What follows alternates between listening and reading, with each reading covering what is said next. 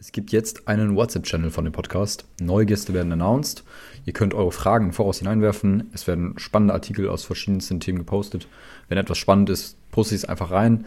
Ähm, und ihr erfahrt mehr über die Branchen und die Unternehmen, die in dem Podcast waren, beziehungsweise bald da sein werden. Also Value, Value, Value und es wird individueller. Also erster Link in der Beschreibung. Schaut auf jeden Fall rein.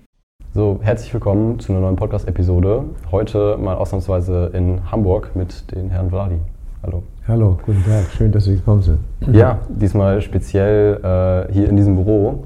Ähm, Gibt es vielleicht eine Geschichte dazu, warum Sie auch hier in Hamburg Ihr, Ihr Büro haben? Ja, das kann ich sagen. Ich wurde natürlich in Hamburg geboren, bin mhm. hier zur Schule gegangen, Universität und alles. Und äh, dann ist man sehr verbunden mit der Stadt. Obendrein ist das eine sehr schöne Stadt. Mhm. Ich habe hier meine Verwandten und Freunde und die sind mir, um ehrlich zu sein, wichtiger als das Geschäft. Sonst wäre es vielleicht besser für mich, nach London zu ziehen oder irgendeine Metropole, wo dann sehr viele Leute, sehr viel mehr Leute kommen und gehen. Mhm. Aber äh, für mich ist Hamburg Hamburg und das möchte ich auch so belassen. Sehr schön. Ähm, jedem Gast frage ich äh, vorab immer ein bisschen frech, äh, warum sind Sie heute in diesem Podcast? Warum, was glauben Sie selber? Ja, weil Sie mich so nett angerufen haben oder mir ein E-Mail geschickt haben und ich dachte, da sind Sie vielleicht auch interessiert, was das Thema Inseln anbelangt und ja. da sind wir natürlich immer sehr offen und freuen uns über das Interesse. Ja, gerne. Ähm, dann lass uns, lass uns reingehen. Ähm, erstmal ein kleines Bild über Sie machen, damit auch der, der neutrale Zuhörer ja. versteht, wo Sie herkommen, was Sie gemacht haben, was Sie mittlerweile machen und wie das Ganze auch zustande kam. Ähm, vielleicht vorab, Herrn Vladi hat ähm, mittlerweile, ich glaube, über 3000 Inseln. 3500. Mhm. Genau, und Sie, sagen, Sie sind wie lange im Geschäft? Wie viele Jahre mittlerweile? Die erste Insel wurde übertragen am 12. März 1971. Das Datum werde ich nie vergessen. Ja.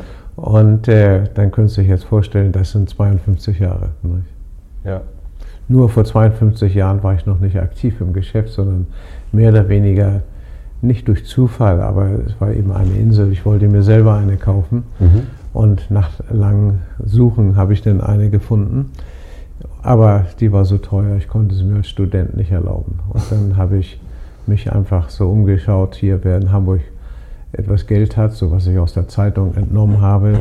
Und diesen vermögenden Leuten habe ich dann Bilder und äh, eine Beschreibung geschickt. Eigentlich, was ich heute auch noch mache, nicht mit mhm. meiner Offerte. Landkarte, Beschreibung und Foto. Und äh, dann tatsächlich einer von den Herren meldete sich. Und wenn Sie hier rüber gucken, sehen Sie das hohe, hohe Haus mit dem mhm. goldenen Löwen und dem roten, ja. äh, sehen Sie das? Ja. Der Herr, der das Haus gebaut hat, hieß Robert Vogel und der rief mich dann an und sagte, äh, kommen Sie mal zu mir und dann gehe ich da hin und dann sagte er, wissen Sie was, die Insel ist so schön, die möchte ich kaufen, aber mit zwei Freunden. Und dann sagte ich, das kann ich mir gut vorstellen, ich hätte sie auch gerne gekauft, aber ich kann es mir nicht ja. leisten. Und dann sagte er, wollte, werde ich nie vergessen, als ich gegenüber von ihm sagte, er würde mich dann auch ein bisschen einführen ins Immobiliengeschäft, weil er selber baut und so weiter. Mhm. Und er wusste, dass ich neu bin auf dem Sektor. Da hat er seine Hand hochgehoben, wollen Sie 5% Provision? 4? 3? Da sagte ich, ja, ja, 3. Ärgere mich heute noch, dass ich nicht gleich bei 5 Ja gesagt habe. Aber ich habe mich so gefreut. Die Insel, kann ich sagen, hat eine Million gekostet und ich habe als junger Mann 30.000 verdient. Und das war für mich so wahnsinnig ja. viel. Wie alt waren Sie da? Ich war da 24, sowas. Nicht? Ja. Bringen Sie uns gerne mal mit äh, auf die Reise zu, wie Sie in das Geschäft gekommen sind und auch was Sie auch davor gemacht haben. Ja gut, also davor, ich habe hier, war hier in der Uni, ich habe Abitur gemacht, dann habe ich Volkswirtschaft studiert mhm. und dann habe ich mich schon immer begeistert für Inseln, weil ich so Bücher gelesen habe wie Robinson Crusoe und Schatzinseln und da werde ich nie vergessen, das war die Olympiade in äh, München. Mhm. Und da habe ich mich mit einem schwedischen Freund verabredet, mit, den ich schon zur Kindheit auch kenne. Und er ist heute der Stifter, nicht der Stifter, der Gründer des alternativen Nobelpreises in Schweden. Mhm. Jakob von Yxkull heißt er. Und da haben wir uns verabredet und in einem Restaurant. Und er kam zu spät, eine halbe Stunde später als verabredet. Ich saß dann da, auf ihn gewartet und gucke so auf den Nachtstuhl und sehe dort die Süddeutsche Zeitung. Dann habe ich mir die genommen, hatte einer liegen lassen und gelesen und dann lese ich den Artikel, dass sich einer für 5000 D-Mark eine Insel gekauft hat. 5000 D-Mark, habe ich gedacht. Hm. Das kann ich mir auch noch von meiner Oma holen, das Geld. Ja. und da war ich sofort so begeistert. Als der Jakob dann kam, dann haben wir nur noch über das Thema Inseln gesprochen und ich sagte, mhm. guck dir das mal an.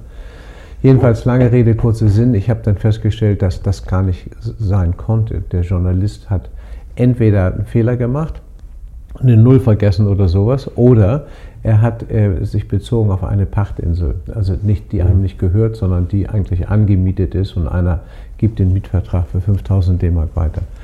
Aber jedenfalls, das Thema war dann vollkommen drin bei mir und äh, dann habe ich äh, so einfach nur, wie man das eben macht, geprüft, äh, nicht journalistisch, sondern geografisch, wo die schönsten Inseln eigentlich sind. Nicht? Und da habe ich festgestellt, die schönsten, das war das Resultat in der äh, ganzen Arbeit. Und da war ich in dem Laden in Hamburg, Dr. Götze Land und Karte, die Herrn Götze gehörte, und der hatte Bücher und, äh, und Landkarten von allen äh, Gegenden der Welt gehabt. Mhm. Naja, das Resultat war, dass die schönsten Inseln in meinen Augen in, in den Seychellen sind, im Indischen Ozean. Und das hat einen einzigen Grund. Es sind die einzigen Granitinseln der Welt. Es gibt nirgends nochmal irgendwo auch im Ozean eine Granitinsel, nur in den Seychellen. Die haben 86 Inseln, davon sind circa etwas über 30 Inseln Granitinseln und der Rest sind dann Koralleninseln, aber die Granitinseln sind die Hauptinseln. Und äh, da war ich mir dann sicher, dass das äh, die schöne Ecke ist und da müsste man eine Insel finden. Dann bin ich damals, als ich meinen Führerschein hatte, mit dem VW, alten VW nach London gefahren, weil da die Botschaft war oder heute sagt man der High Commissioner. Nein, da bin ich nach, dann bin ich nach London gefahren zum High Commissioner und das ist die Botschaft, gehe in diese Botschaft rein und da war, saß nur ein Herr. Äh, und äh, den habe ich gefragt, kann man in Ihrem Land Inseln kaufen? Ach, sagte er. Hm. Er kann er sich nicht vorstellen. Er hat keine Ahnung gehabt. Mhm. Dann beim Rausgehen sah ich dann Stapel von Seychellen-Zeitungen. Die hat er wohl immer abgelegt. Sag ich, darf ich da eine mitnehmen? Sagt er, ja, nehme ich eine mit. Und dann habe ich dort äh, die Zeitung gesehen und, oh, die haben da auch Anzeigen und dann habe ich denen 50 D-Mark geschickt. Das ist so, was ich hier im Hamburger Abendblatt auch für eine Anzeige bezahlt habe damals. Habe tu die 50 D-Mark in den Umschlag und schick den. Und das war so viel Geld dort in dem Land, dass die, das eine ganze Seite hatte. Und auf der Seite stand dann, äh, Vladi sozusagen sucht eine Insel in den Seychellen, ist hier was zu verkaufen, so was ich ja, auch mal ja. als Text hatte. Ja, und dann kamen zwei, drei Briefe und ein Brief war eben bezogen auf Cousin Island, die erste Insel, die ich verkauft hatte, an Herrn Vogel. Und der hatte noch zwei Freunde, Herrn Darboven, der im Kaffeegeschäft ist, und Herr von Markert, die ich hier an der Bank hatte. Mhm. Das ist auch, auch gestorben. Und ähm, die haben dann die erste Insel gekauft. Nicht? Und die habe ich dadurch kennengelernt. Aber der Zufall, so eine kleine Welt ist, äh, und das ist bei allen Geschäften so, wo man sich einfach Gedanken machen muss, das kann man nicht mehr kontrollieren. Das sind die positiven Zufälle, die so entstehen. Ein junger Student, der Jura studiert hat, ein Seychellois auf den Seychellen, er hat dann einen Job gekriegt in einer Anwaltskanzlei, sieht meine Anzeige, und schreibt mir, dass die Insel zu verkaufen ist, die am Italiener gehörte. Und äh, dieser Mann wurde, äh, mit dem habe ich dann auch das zweite Geschäft gemacht, der hat sich dann noch bemüht und der wurde Staatspräsident des Landes. Ne? Oh. Ganz, ganz kleine Welt, nicht? Ja. Und so ein Zufall. Wahnsinn. Und das ist so wichtig. Das sind auch Dinge, die, die man ja nicht steuern kann als Unternehmer. Mhm. Aber das, ich sage immer so, auch Entscheidungen, die man treffen soll als Unternehmer, äh, wer das nur mit Gehirn macht, macht vielleicht auch seine Fehler. 50 Prozent Bauchentscheidung, 50 Prozent Gehirn, das ist immer das Richtige. Man muss auch ein Gefühl haben. Und das ja. ist, äh, und diese Zufälle, die passieren einfach, das ist dann, wo man sagt, man braucht auch ein bisschen Glück. Mhm. Und äh, naja, jedenfalls, äh, so habe ich dann meine erste Insel verkauft. Und die Cousine Island ist in der Zwischenzeit nur einmal wieder verkauft worden, weil der Herr Vogel verstarb. Mhm. Dann verstarb Herr Enno von Markert und Herr Darboven und die haben jeder ein Haus gehabt auf der Insel und die fanden das natürlich traurig, dann da hinzufahren, Urlaub zu machen und sieht die Häuser der verstorbenen Freunde. Ja. Und dann haben die mich, dann habe ich dann die Insel weiterverkauft an ja. einen, äh, eigentlich an einen Engländer, der, dem auch die Helikoptergesellschaft gehörte in den Seychellen, der, dem sie heute noch gehört. Ah, okay. Ja, und ich war letztes Jahr da Und da haben wir unser 50-jähriges Jubiläum gefeiert. Mhm. Dann war ich da auf der Insel und äh, mit meiner Familie. Und wir haben viel Spaß gehabt. Ja, glaube ich. Und meine Kinder fragten mich, warum ich damals nicht selber die Insel gekauft habe. Die sei doch so schön. Ich sage, ja, damals hatte ich das Geld. ja.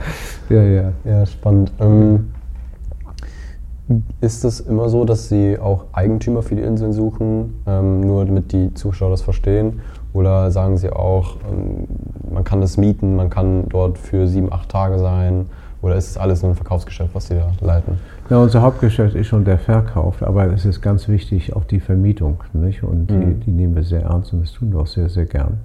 Und wir haben viele Inseln, die einfach die Eigentümer nicht hergeben wollen, aber die möchten auch nicht, dass die Inseln, äh, sagen wir mal, nur zwei Monate genutzt sind und zehn Monate stehen die Räder still. Ja. Äh, die Räder müssen geölt sein sozusagen, das heißt, wenn sie kommen, dass dann auch alles läuft. Und dann werden, wird die Insel vermietet in der Zeit, wo sie nicht da sind. Dann sind ja Verwalter mhm. meistens auch da. Es ist Strom, es ist alles organisiert, dass man da leben kann auf der Insel.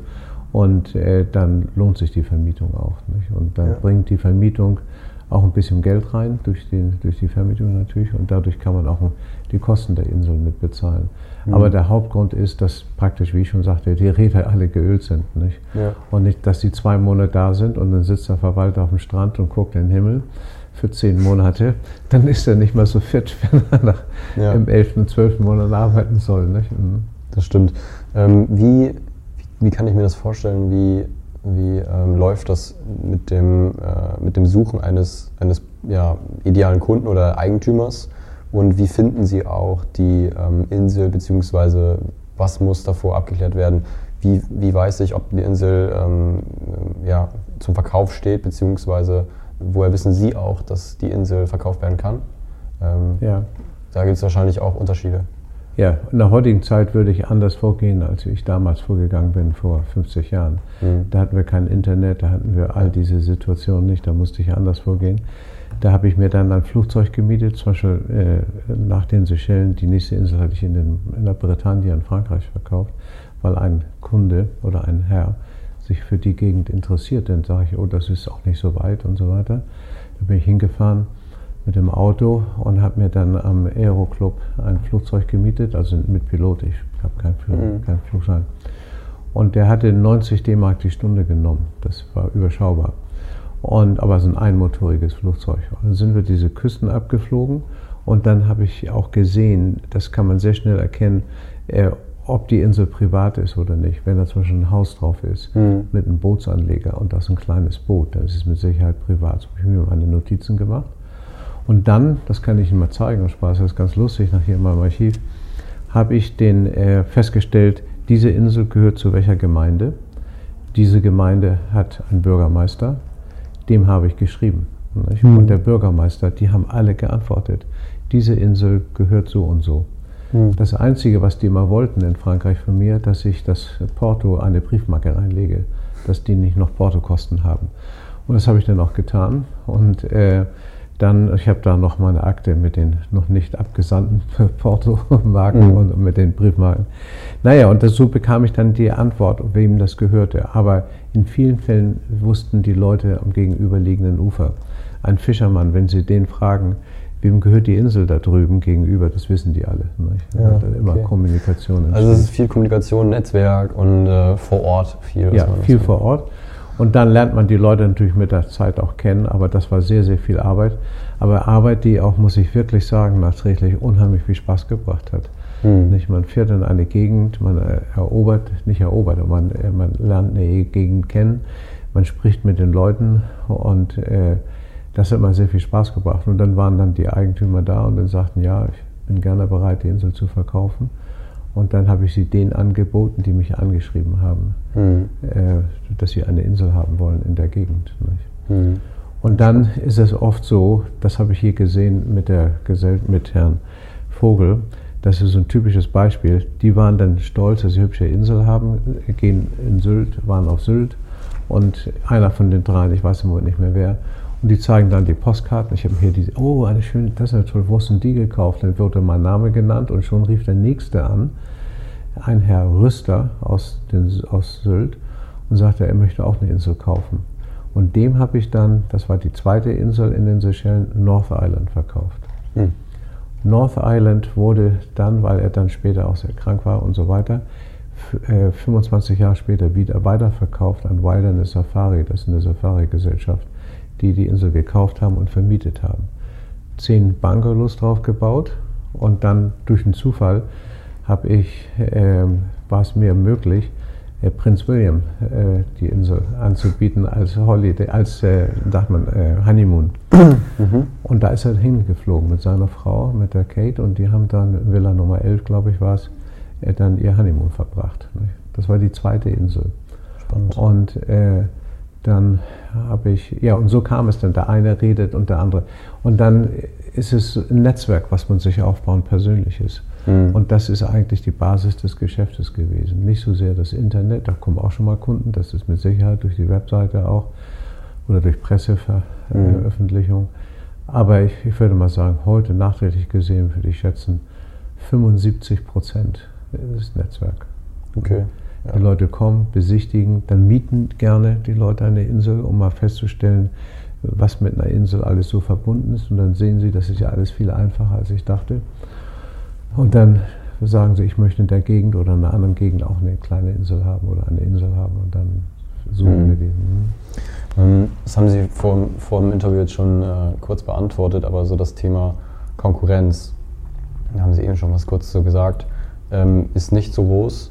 Nein, Konkurrenz bei mir ist eigentlich derjenige, der Finkers auf Mallorca anbietet oder äh, Ranches in Florida, wo dann die Leute sagen, soll ich mir nur eine Insel kaufen oder eine Finca, soll ich mir lieber eine Villa in Florida kaufen oder eine Insel. Das ist so für mich die Konkurrenz. Auf dem Inselgeschäft selber, wir, sind, äh, wir verkaufen Inseln weltweit.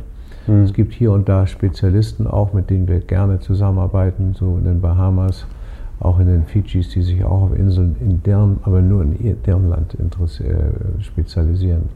Und da haben wir schon eine lange Verbindung. Das müssen wir auch haben, denn wir können nicht, wenn jetzt ein Kunde sagt, er will morgen den Fidschis was ansehen und zur selben Zeit sagt einer am Ostern zum Beispiel, er will auch in die Bahamas, dann können wir nicht beides. Wir sind ja, ja. so und dann brauche ich Kollegen vor Ort, auf die ich mich verlassen kann und die auch sachkundig sind. Mhm. Mhm. Ja, spannend. Und ähm, wie setzt sich auch so ein, so ein Preis für die Insel zusammen? Ich kann mir jetzt mal vorstellen, das ist ein bisschen wie bei Grundstücken, äh, Immobilien. Es zählt einmal natürlich äh, dann das Land, wo es ist, und dann der Quadratmeterpreis. Ähm, was gibt es für Metriken, die entscheiden, wie hoch der Preis ja. für eine Insel ist? Das ist, äh, was Sie sagen, ist verständlich, aber ist nicht richtig. Okay. Denn bei Inseln ist es so, ich vergleiche auch mein Geschäft mehr mit Gemäldehändlern. Äh, Sie können auch nicht sagen, ein Gemälde, das drei Meter lang und ein Meter breit ist, hoch ist, und da wurde 60 Gramm Farbe verwandt, mhm. deshalb kostet ja, das ja. Bild so viel. Ein Van Gogh kostet 100 Millionen, ich weiß es nicht. Und ein anderer, der hier rumkritzelt, da kriegen Sie das Bild für 10 Euro. Nicht? Also dieselbe ja. Größe, dieselbe.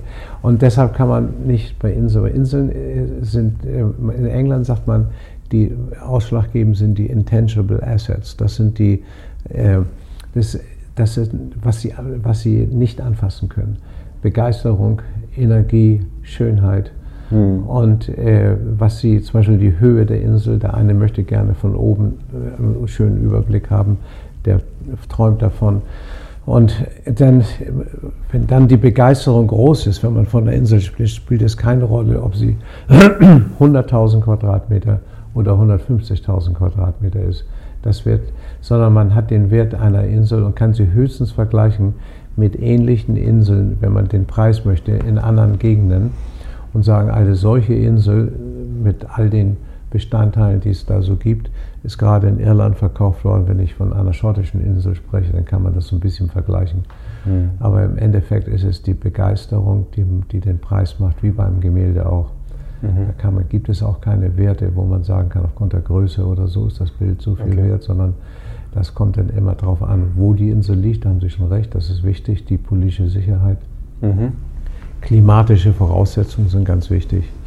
Denn eine Insel in Alaska verkauft sich nicht so gut wie eine Insel in der Karibik natürlich, weil die klimatischen Verhältnisse anders sind. Und wenn die klimatischen Verhältnisse anders sind, ist auch die Nutzungszeit der Insel viel geringer.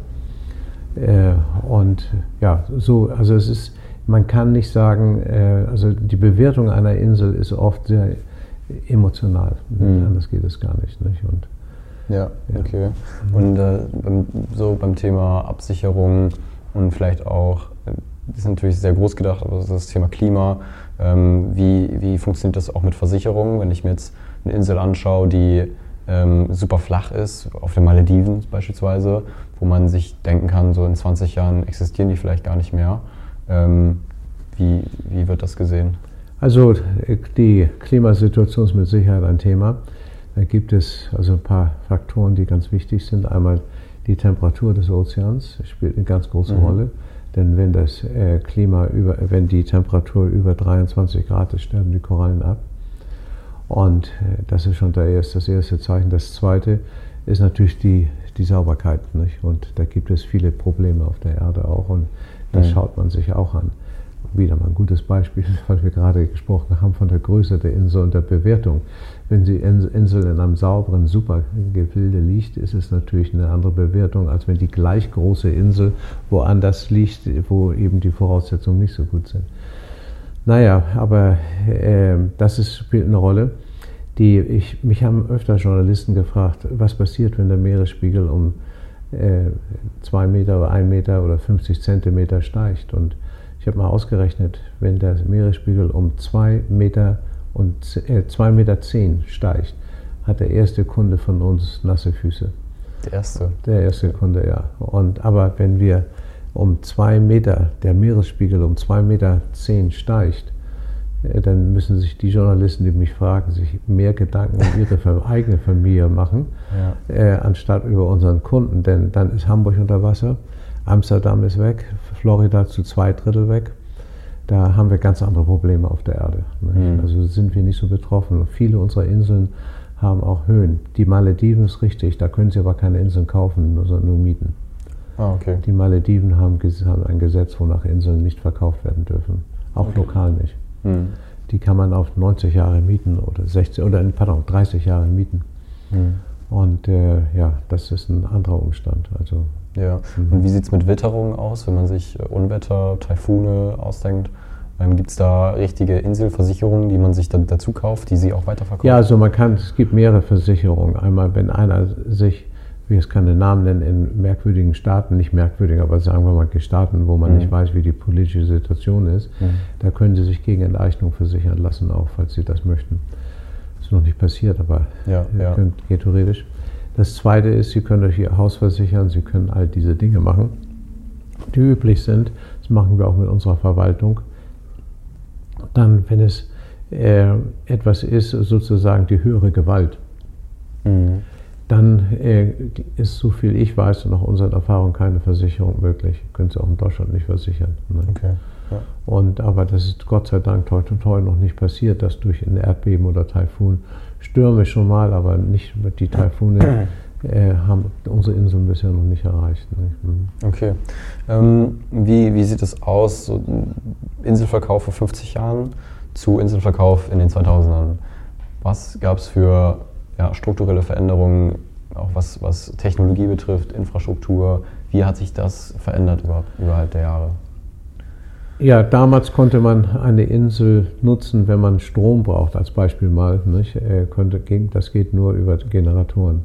Hm. Und diese Generatoren waren damals auch sehr äh, benzinhungrig. Also da musste man schon sehr viel bezahlen. Ich weiß von einer Insel, da waren damals, der brauchte 3000 Liter für einen gewissen Zeitraum. Und heute braucht er nur noch 1000 Liter, nicht als Beispiel. Aber, äh, also ein Drittel weniger oder nur ein Drittel der mhm. ursprünglichen Menge. Aber heute gehen wir über Solar ganz stark in der Inselwelt und die könnten theoretisch auch mit Windgeneratoren arbeiten. Das sind aber die Inseleigentümer mögen das nicht so gerne, weil sie damit die Vogelwelt gefährden und es auch nicht so besonders hübsch aussieht, wenn da so eine Insel so einen Propeller hat. Nicht? Mhm. Und ähm, also mit Solar läuft das sehr, sehr gut. Und ich hatte so Beispiele, wo Kunden ein wunderschönes Haus haben mit allem drum und dran. Natürlich hat man neben Solar auch immer noch einen Generator, so als Backup mhm. und äh, mit Benzin. Und da haben die mir gesagt, dass äh, in, für den Urlaub, wo die sechs Wochen im Urlaub waren, war die Solaranlage ausreichend, bis auf irgendwie 20 Minuten oder eine halbe Stunde, wo sie dann doch den Generator noch dazu eingeschaltet haben. Aber die Solartechnik wird immer besser, sodass ich vermute, dass nach einer gewissen Zeit man super mit Solar auskommt. Mhm, okay. Dann heute gibt es auch die Situation, überall äh, Internet zu empfangen. Also damit ist das Thema Telefon und so auch erledigt. Also heute sieht die Welt schon anders aus. Da kommt noch eins hinzu, äh, dass es Fertighäuser gibt in den verschiedenen Gebieten. Da kann ich einen, äh, kaufe ich mir ein Fertighaus, einen Katalog, mache da vielleicht ein paar Veränderungen. Das ganze Material wird auf die Insel gebracht äh, und dann in ein paar Wochen steht das Haus. Ne? Das mhm. ist damals auch nicht möglich war. Ne? Gibt es auch Inseln, die noch gar keinem gehören, die keinem Eigentümer gehören, sondern einfach dem Staat, die die auch verkaufen würden? würden? Nein, geht nicht. Geht nicht? Nein. Der Staat verkauft nie, ist eher umgedreht. Okay. Der Staat, in Kanada haben die mich mal angerufen, dass die ein paar Inseln kaufen wollen äh, für öffentliche Zwecke. Und das ist eher so, dass der Staat dazu kauft, eine Insel. Mhm. Und dadurch wird die, das Angebot privater Inseln auch immer kleiner. Mhm. Okay. Und äh, er, also er verkauft, äh, also ja, so muss man das einfach sehen, der Angebot wird dadurch kleiner und äh, sie haben die Möglichkeit dann natürlich bei der Inselwelt, die es heute so gibt, äh, auch wenn sie verkaufen wollen, äh, die Naturschutzbehörde, das, die verkauft aber auch nicht, die kauft eher. Mhm. Also äh, dann gibt es noch einen Grund, warum einige Inseln vom Markt verschwinden, weil und dadurch der, also wird das Angebot auch wieder kleiner. Das sind, äh, wenn Leute Inseln parzellieren, dann mhm. verlieren sie den Privatcharakter. Das ist passiert in Hawaii, das ist ganz stark passiert in Florida. Da wären schöne große Inseln, die privat waren wo dann einer die Insel gekauft hat und 20 Einzelhäuser draufgestellt hat. In den Bahamas ist es auch passiert. Und dann verkaufen die Leute immer ein Haus mit einem Grundstück auf der Insel. Dann ist die Insel zwar noch da, das ist nicht das Problem, aber der Privatcharakter ist weg. Hm. Das passiert auch, das sind so die Gründe, weshalb es immer weniger Inseln gibt. Mhm. Ja, aber wo kam dann das Grundangebot her? weil der Eigentümer, den das äh, ganz am Anfang geholt, äh, ja, gekauft hat oder, oder hat, besitzt, ja. der hat das ja auch irgendwo her. Kann ich, ja, es ist klar, die Inseln, die wurden privatisiert. Zum Beispiel gucken Sie sich mal USA, Kanada oder all diese Länder an im, im Westen. Das ist dasselbe hier auch in Frankreich passiert. Äh, dass Leute, äh, Siedler, äh, Leute, die Deutschland verlassen haben, um zu emigrieren in die, in, nach mhm. Kanada, sind mit einem Boot gefahren, also die Siedler, haben sich niedergelassen und dann gab es keine Infrastruktur auf dem Festland, keine Straßen, kein gar nichts. Nicht? So, das waren für die Leute, war die Bootsfahrt immer so das Beste. Die haben sich dann küstennahe Inseln ausgesucht, haben darauf gelebt und sahen auch immer, wenn einer kommt, das war sofort sichtbar und dann konnten sie auch sehr schnell von A nach B kommen. Aber wenn ich sage küstennahe Inseln, meine ich Inseln, die höchstens einen Kilometer entfernt sind vom Festland. Mhm. Und die wurden dann besiedelt. Und Königin Victoria hatte in, äh, ich glaube es war 1860 oder so in dem Bereich, dann äh, Gesetz herausgegeben, wo es dann hieß, jeder, der äh, mehr als 20 Jahre auf einer Insel war und diese bewohnt hat, kriegt auch das Eigentum. Ah, okay. Und äh, das war sozusagen die, der Beginn all dieser Privatinseln. Okay, ja. Und in Frankreich war das ja auch, da hat einer eine Insel genutzt, das ist, man nennt es auch Einsitzen. Mhm. In Englisch heißt es heute Squatter Rights. Mhm. Also wenn Sie etwas über einen gewissen Zeitraum besitzen und unangefochten besitzen, dann haben Sie auch Eigentumsanspruch. Okay, ist klar. Und so sind dann Inseln privatisiert worden. In Frankreich haben viele Inseln wurden, äh, wurden genutzt von Fischern, mhm. die da irgendwelche äh, Fische, äh, was für die angenehmer war, draußen zu sein, um dann dort ganz in Ruhe ihren Beruf nachzugehen. Nicht? Und äh, da wurden dann Inseln auch dadurch privatisiert. Ah ja, okay. Mhm. Kannst du das Licht kurz anmachen? Das ist aus. Ähm, gut, Sie haben, Sie haben ja auch, äh, ist das komplett an, ist das das hellste, was es gibt?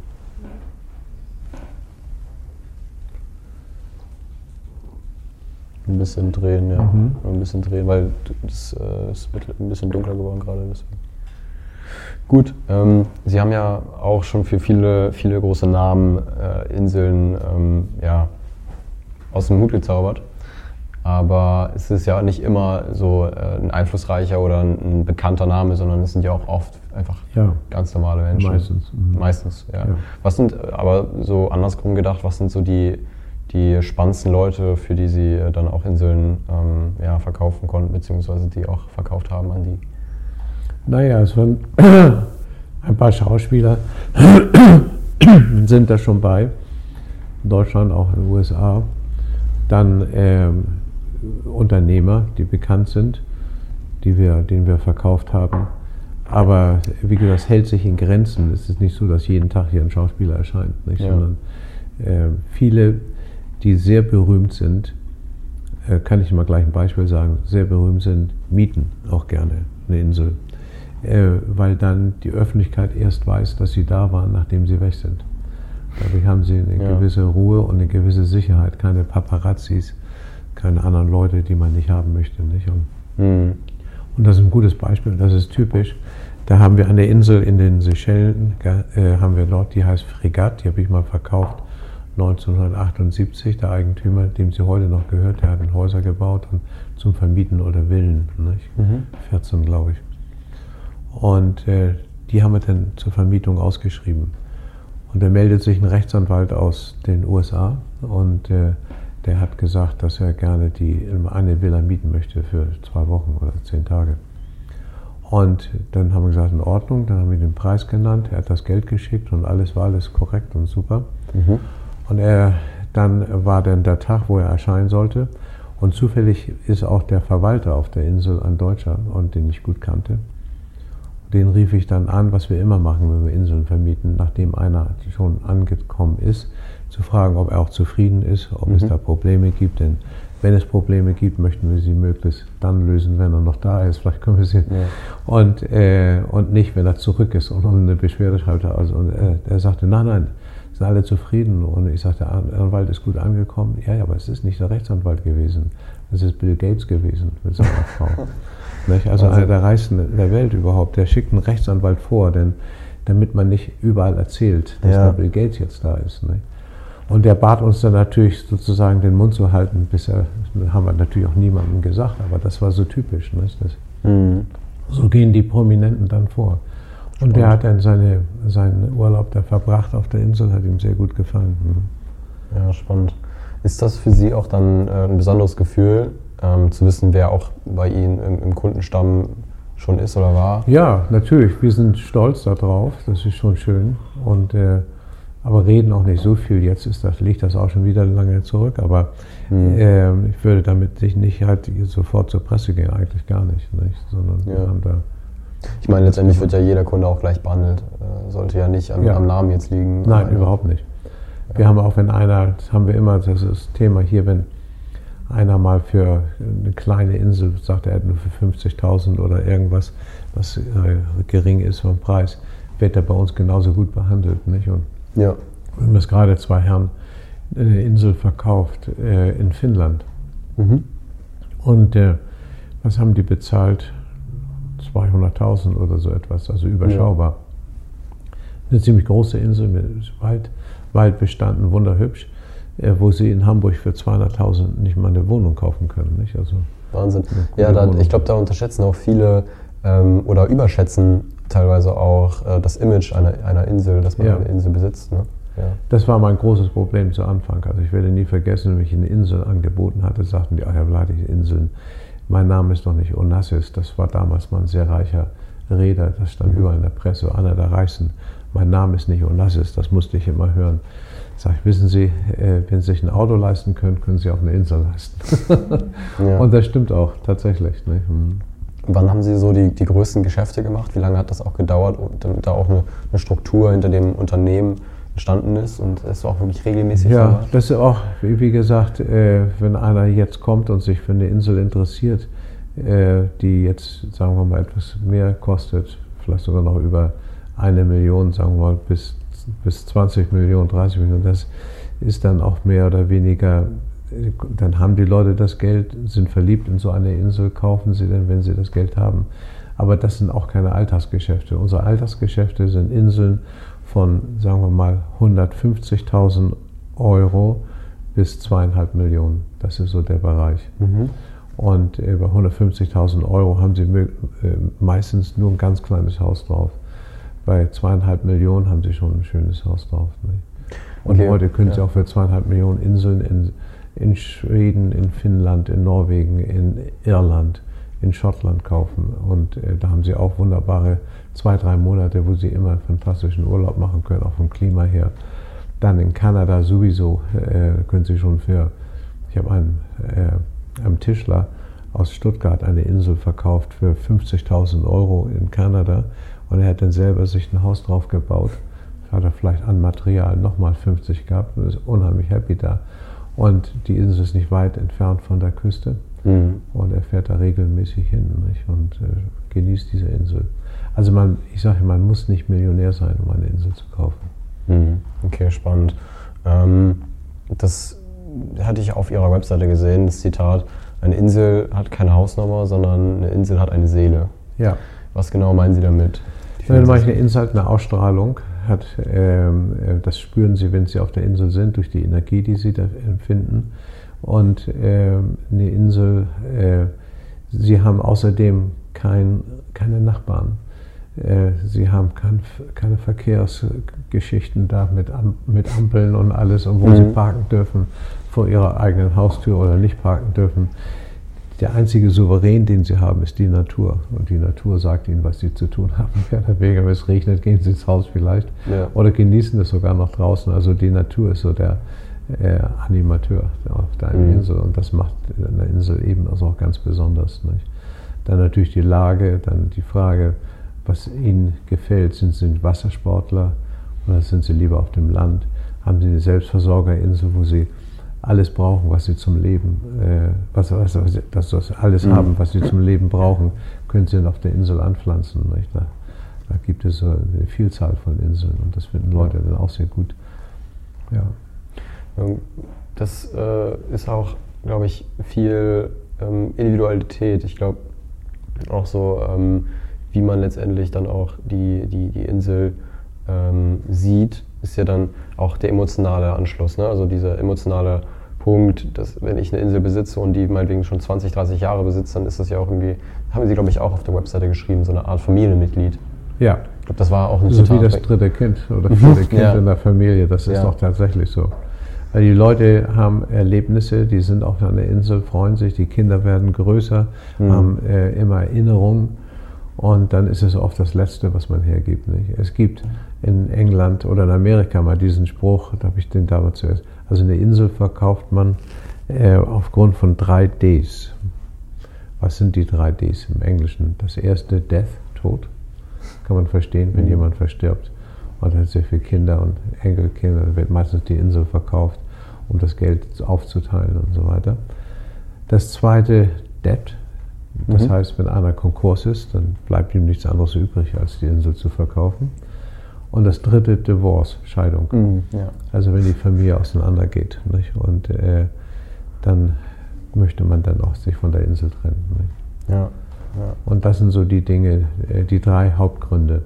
Und dann mhm. gibt es noch einen vierten bei uns in der Firma, den ich immer sehe, dass die Leute sagen, so, ich wissen Sie, die zehn Jahre war ich jetzt in Bahamas mit meiner Insel, jetzt mache ich einen Tapetenwechsel und möchte mal eine Insel in einem anderen Gebiet, also vielleicht Fidschis oder Französisch-Polynesien. Mhm. Und dann bitten die mich, die Bahamas-Insel zu verkaufen, um dann woanders. Also so Tapetenwechsel ist auch ein Grund für viele. Nicht? Ja. ja, das war meine nächste Frage, wie, wie lange so durchschnittlich derjenige auch die Insel besitzt. Meistens bis immer, also äh, ja. in den meisten Fällen. Aber dann solche Leute in Tapetenwechsel zehn Jahre, mhm. zehn, zwölf Jahre, das passiert dann schon. Nicht? Verstehe. So die, dieses Klientel, nenne ich jetzt einfach mal das Klientel des reichen Mannes, ähm, ist das von, von der Verkaufsfähigkeit eine andere, die benötigt wird, um auch dieses Klientel zu befriedigen? Oder werden da, werden da andere Fähigkeiten gebraucht, Geduld oder was, was, was benutzen Sie da für Fähigkeiten, um auch so diesen, diesenjenigen, der schon viel hat im Leben, auch so noch zu, zufriedenzustellen oder sogar noch zu übertreffen, die Erwartungen? Ja, also mit Sicherheit braucht man in unserem Geschäft immer Geduld, weil äh, mhm. eine Insel wird besichtigt. Keiner kauft blind Inseln, um mal Es sei denn, die ist so günstig zufällig, dass einer sagt, die kann ich auch blind kaufen. Ja. Aber normalerweise nicht. Das, und dann hat er nicht jeden Tag Zeit. Äh, auch ja. dann muss man dann sagen, weil ich kann Ostern, ich kann Weihnachten, ich kann dann und dann mal hinfahren und mir das anschauen. Also muss man dann immer etwas warten. Äh, aber das machen wir sehr gerne, weil die Inseln ja nicht verschwinden, die sind immer da. Und äh, also das ist etwas, wo man so ein bisschen, wie Sie schon sagen, Geduld braucht. Aber dann gibt es auch Leute, die ganz begeistert sind und sehr schnell kaufen, weil sie Angst haben, dass uns ein anderer diese erwirbt. Ja. Und dann ist es ganz wichtig, dem Kunden ganz klar zu machen, äh, was mit der Insel verbunden ist. Also wir machen also jedes Mal eine Grundstücksprüfung. Das mhm. ist ganz wichtig. Ferner, wenn die Insel unbebaut ist, dass er eine Baugenehmigung bekommen kann. Das ist auch ganz wichtig. Das kann man nachweisen, indem man entweder ein Haus sich mal denkt, ein Fertighaus und da eine Baugenehmigung besorgt. Dann hat er das schwarz auf weiß. Äh, das äh, weiß um die äh, Infrastruktur, die notwendig ist, ob die alles da. Also dem Kunden muss man das schon ganz offen und ehrlich sagen, wie die Situation ist, auch wenn da mal Nachteile sind. Nicht? Mhm.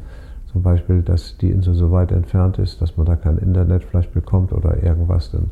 Aber deshalb sage ich immer, jede Insel muss besucht werden. Und dann kann man das alles einzeln herausfinden. Mhm. Und dann gibt es natürlich steuerliche und juristische Fragen. Deshalb verbinden wir dann den Kunden auch gleichzeitig mit dem Steuerberater und äh, mit einem Anwalt. Mhm. Okay. Halten Sie dann auch den Kontakt mit den Käufern oder ist das ähm, ja, so eine Geschäftsbeziehung, wo Nachkauf... Nee, sehr stark, verhalten wir ja. sehr stark die Kontakte, ja. Und wir sind auch oft sehr eng zusammen, nicht eng, aber sagen wir mal, man kennt sich gut durch die Besichtigungsreisen. Und äh, dann sind die Kunden auch so nett, die sich dann ein Haus bauen, dass sie sich zur Housewarming Party und so einladen. Hm. Kann man nicht immer annehmen, aber sagen wir mal, äh, dann sind, werden die Kinder, äh, die Kunden jedes Jahr mit einem Kalender bedient von uns. Sure. Und äh, außerdem mit Informationen, wenn jetzt einer, eine, sagen wir mal als Beispiel jetzt mal, eine tolle, super Solaranlage gefunden hat, mit der er sehr zufrieden ist, dann schreiben wir das den anderen Kunden. Hier ist hm. ein Kunde mit der Anlage sehr zufrieden. Falls ihr auch mal was sucht, dann hier ist die Adresse von dem Hersteller. Hm. Also sagen Sie, das ist auch super wichtig für das weiterführende Geschäft, dann auch den Kontakt zu alten Kunden zu halten. Ja, ja, mit Sicherheit. Ja. Hm. ja. Ja, okay. Äh, und Sie sagen ja auch, das Thema Netzwerkeffekt ist ja ein riesen, ein riesen, eine Riesenquelle für euch in der Neukundengewinnung. Ja, mit Sicherheit. Das kommt dadurch, dass die Kunden, die dann zufrieden sind, eine Insel haben, die laden dann ihre Freunde ein, zum, für, für ein Wochenende auf die Insel zu kommen oder für einen Urlaub. Und dann sagen die, oh, wie schön, ich möchte auch eine Insel haben oder sowas. Ja, ja. Mhm. ja.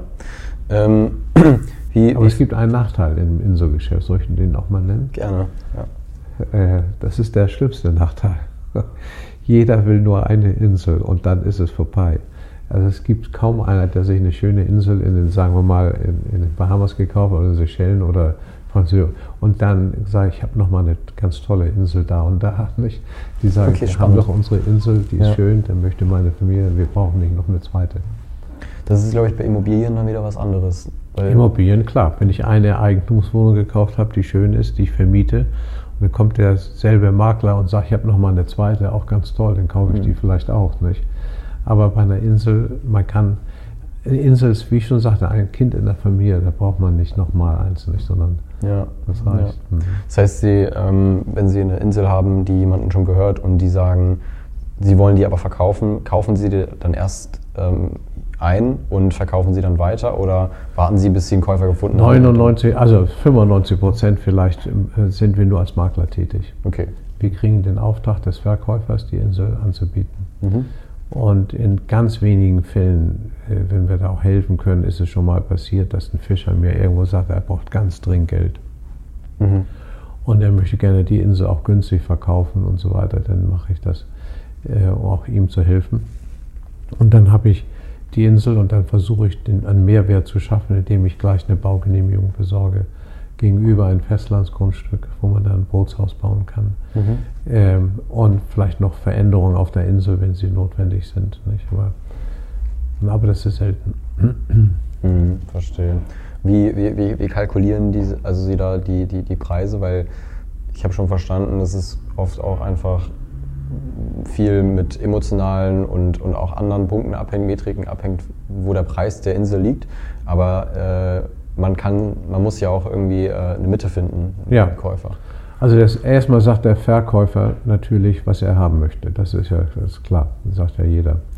Dann gucke ich mir den Preis an und sehe, ob das realisierbar ist. Und der Verkäufer geht manchmal davon aus, also meistens davon aus, was er mal bezahlt hat, mhm. was er drin hat an Investitionen.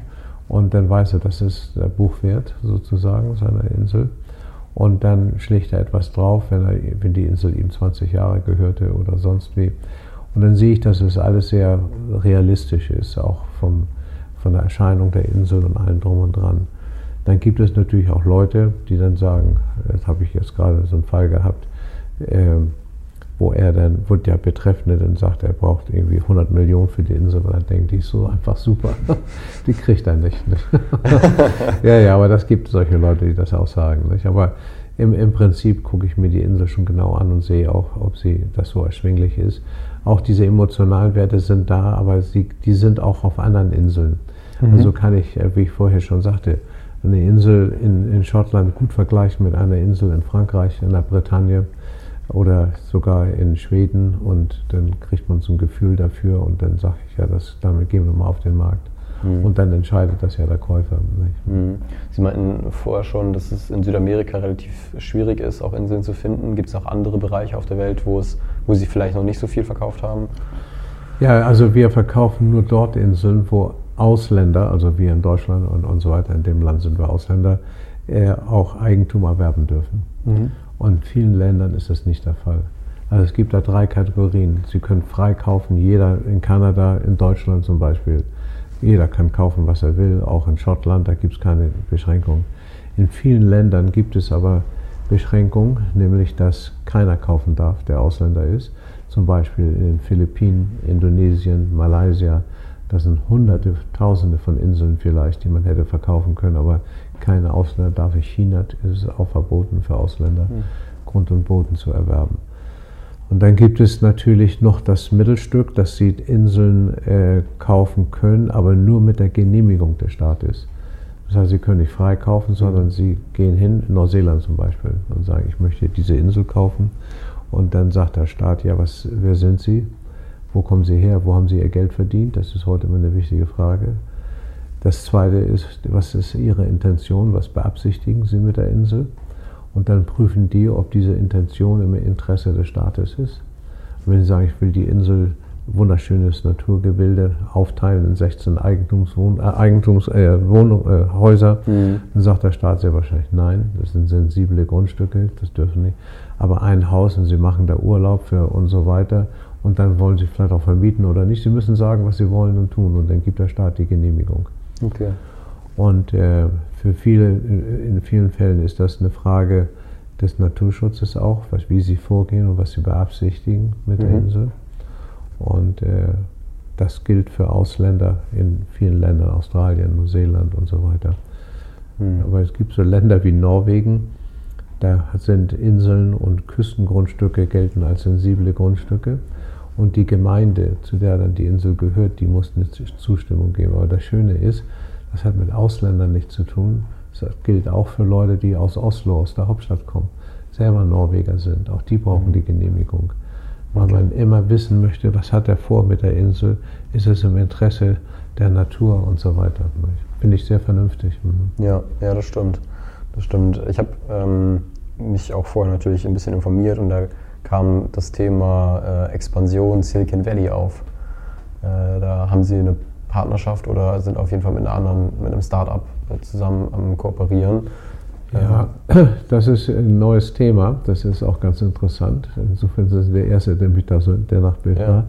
Das ist in Deutschland eine Werft, die heißt die Meyer-Werft. Die Meyer-Werft sitzt in Papenburg und stellt die äh, und äh, baut Kreuzfahrtschiffe, riesige. Ich habe das mir mal angeschaut, ich war erstaunt, was man da so machen kann. Mhm. Dann äh, haben sie auch Yachten und jetzt ein neues Thema, das sind sogenannte Floating Villas. Mhm. Das heißt, sie haben Häuser, die auf dem Meer schwimmen.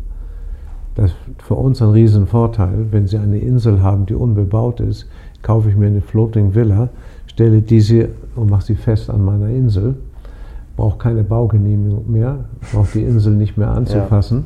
Die Insel bleibt Natur, äh, Natur äh, Asset. Ja, und, äh, aber ich habe dann alles, was ich brauche auf dem Schiff. Und das ist äh, schon eine, eine tolle Idee. Und deshalb haben wir im Silicon Valley ein Showroom gemietet, mhm. wo wir dann die Floating Villas und die Inseln zeigen. Nicht? Spannend. Haben Sie generell irgendwo anders auch Büros oder ist das alles aus Hamburg geleitet? Eigentlich also Kauf und Vermietung in Hamburg. Und dann haben wir Verwaltung in äh, Kanada, wo wir dann nur Verwalter sind der Insel, also den Leuten die Stromrechnung bezahlen und äh, Ansprechpartner sind für irgendwelche Fragen, die vom Verwalter kommen und so. Und äh, dann haben wir auch ein kleines äh, Verwalterbüro nochmal in Neuseeland mhm. okay. für die Inseln dort im Pazifischen Ozean. Mhm. Ja.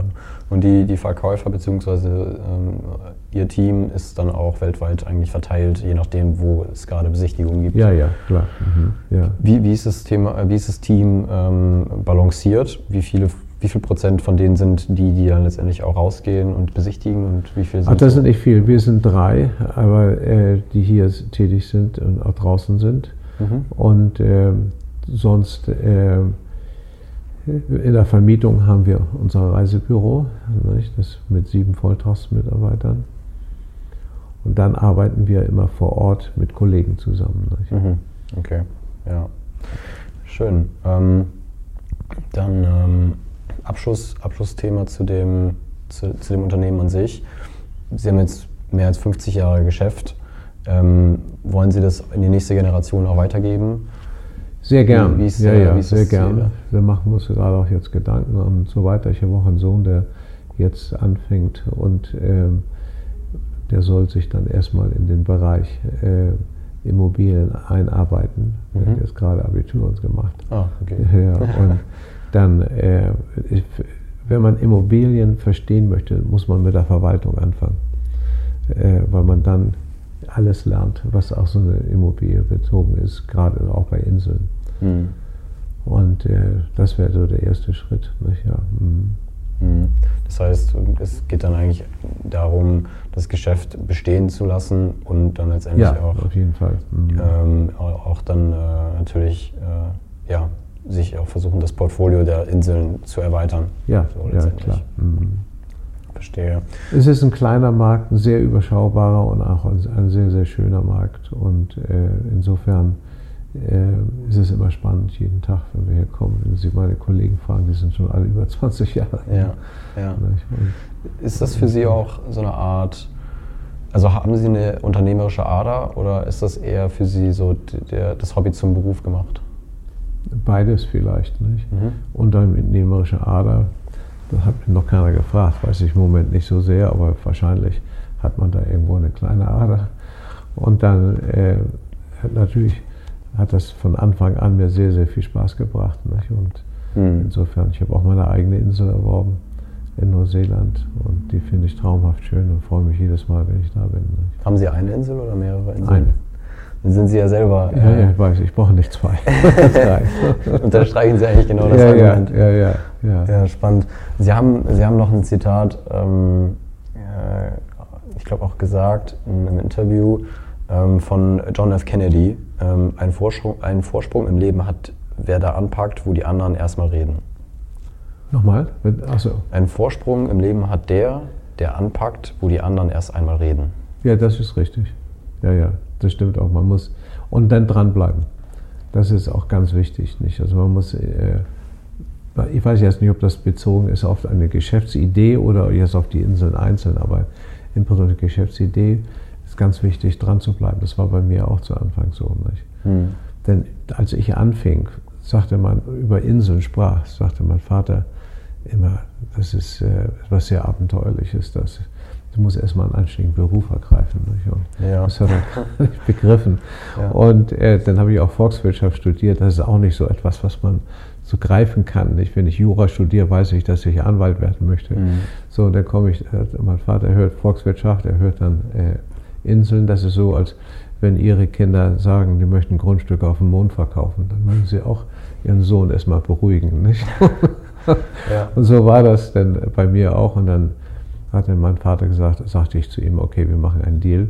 Ich mache denn jetzt noch eine Lehre äh, bei der Deutschen Bank. Ich habe dann eine Banklehre gemacht. Und danach brauche ich meinen Vater nicht mehr zu fragen, dann mache ich, was ich möchte. Aber dann habe ich eine Lehre und einen richtigen Beruf ergriffen. Mhm. Bedauerlicher, er verstarb in der Zeit, wo ich die Lehre machte. Mhm. So dass, aber jedenfalls, äh, ich habe mich dran gehalten. Und dann hat der Herr von der Deutschen Bank, der Direktor, als ich mich da verabschiedete, nachdem ich meine Lehre gemacht hatte, hat er mir drei Jahre gegeben. Er sagte, gut, mach das, was du meinst mit den Inseln und so weiter, war er auch nicht so sicher, weil das ja ganz fremd war damals. Nicht? Ja. Er sagte, aber ich gebe dir drei Jahre, äh, dann kannst du immer wieder kommen zu uns, aber nicht, mehr, nicht danach. Nicht? Und das hatte ich dieses Gefühl gehabt zu Anfang, ich gehe jetzt auf den Inselmarkt, ich tue es und wenn ich Pech habe, kann ich immer noch zur Deutschen Bank zurück. Und das war ein gutes Gefühl für mich. Nicht? Und dann nach drei Jahren habe ich gesagt, ich komme nicht zurück. ja. Und bin äh, das Einzige, was ich da belassen habe, ist mein Konto, das ich heute noch habe. Ja. Und äh, sonst äh, nur noch gute Erinnerungen. Aber das war sehr wichtig. Dranbleiben, dranbleiben, mhm. dranbleiben, nicht aufgeben. Denn so leicht war das zu Anfang auch nicht. Auch durch die fehlenden Möglichkeiten der Kommunikation ein Brief heute, musste er jedes Mal einen Brief schreiben. Mhm. Es gab ja nicht. Dann kam später mal Telefax. Wissen Sie, was das ist? Ja, ja. Das kam dann mal auf. Aber äh, ich musste immer einen Brief und ein Brief dauerte zehn Tage, bis, es irgendwo, bis der ankam. Und manchmal kam der gar nicht an und all solche Geschichten, das war gar nicht so einfach. Mhm. Ja, ja. Ähm, und war Ihnen der, der finanzielle Erfolg da auch immer im, im, im, Vordergrund, beziehungsweise auch im Kopf? Ähm, sie wollen sich selbst auch ähm, ja, durch, die, durch, den, durch das Unternehmertum ähm, frei machen? Oder war das etwas, was ein Resultat aus den Symptomen war? Also es war jetzt die Ursache, aber es war jetzt nicht das Ziel für Sie. Naja, gut, ich wollte natürlich schon einen Beruf ergreifen, um davon auch zu äh, leben. Hm. Und äh, das mit Sicherheit nicht, aber ich hatte dann immer das Ziel gehabt, ich will es schaffen, ich will es schaffen. Und habe jetzt nicht die Provision, die ich dann mal verdient habe für einen Deal, genommen, um irgendwie meinen persönlichen Lebensstandard zu erhöhen, indem ich mir da teure Autos kaufe und so, sondern ich habe das immer wieder reinvestiert in die mhm. Firma, wieder neue Exploration, neue Ideen, alles neu verwirklicht, nicht? Das ja. stimmt. Das ist auch ganz wichtig, dass man das so tut, nicht? Mhm. Ja, ähm, Sie haben ja auch, habe ich eben schon äh, kurz angesprochen, viele äh, einflussreiche Leute ich würde jetzt mal einflussreich sagen, weil ja. muss ja nicht, ist ja egal wie erfolgreich, aber einflussreiche Leute ge getroffen. Gibt es jemanden, der äh, dann auch einen speziellen Part gespielt hat für sie, der sie inspiriert hat, wo sie jetzt noch dran denken, wo sie, äh, äh, wo sie einfach immer noch äh, dran, dran nagen? Ja, mit Sicherheit schon. Ähm, ob das müssten jetzt nicht die einflussreichen Leute gewesen sein, wovon man lernt. Nicht? Und äh, auch wenn man zum Beispiel so ganz komische Sachen, wenn dann jetzt, wenn ich mit einem Boot auf eine, zu einer Insel fahre und dann habe ich äh, heute gelernt, es ist das Beste, man lässt die Leute ganz alleine auf der Insel. Ja. Erstmal, ich bin im Boot und warte, bis die, und die sollen mal selber rumlaufen, die Insel zu spüren und so weiter. Damals ist man mitgegangen äh, zu Anfang, wo ich dachte, das ist gut, dem, und dann überall sagt, guck mal, wie schön die Insel ist, guck mal, guck mal, ja. guck mal. Das ist nicht gut. Das habe ich dann auch sehr früh gelernt von den Leuten. Und dann äh, habe ich das dann so gemacht. Also das sind solche kleinen Sachen, die man dann immer lernt, aber das muss nicht jetzt ein einflussreicher sein. So in mhm. unserem Geschäft ist es so naturbezogen, dass es äh, äh, auch einfache Leute können. Man lernt immer dazu, das mit Sicherheit. Mhm. Jeder Mensch macht Fehler, die haben wir bestimmt auch gemacht, aber man lernt immer hinzu. Mhm. Also letztendlich bedeutet für Sie auch Erfolg nicht Ressourcen oder, oder finanziell, sondern auch das zu tun, was man machen will? Ja, ich würde sagen, durch die vermögenden Leute hat man einen riesen Vorteil. Das hat aber nichts mit Inselverkauf zu tun, sondern äh, man erweitert in sehr positiver Weise sein Netzwerk.